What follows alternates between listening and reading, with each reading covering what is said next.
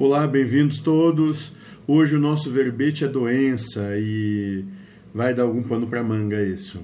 Então nós vamos ter vários vídeos falando sobre isso, vários videozinhos. E vou começar logo, né? Então a primeira pergunta feita ao mentor da casa é o seguinte: não cuidar do corpo é errado? Teria que fazer exercícios para não adoecer? E a resposta dele só fica doente quem tem que passar por isso ou quem sofre.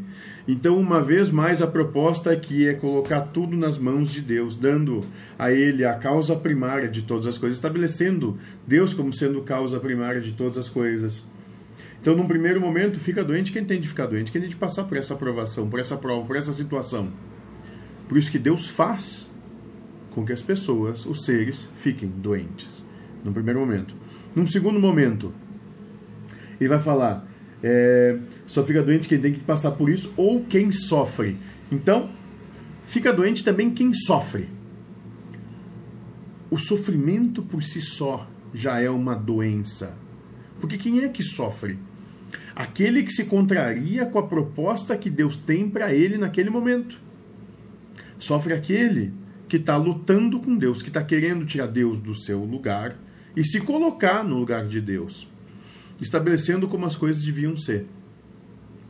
Então, quando nós fazemos isso, o nosso prêmio, uma vez mais, é o sofrimento.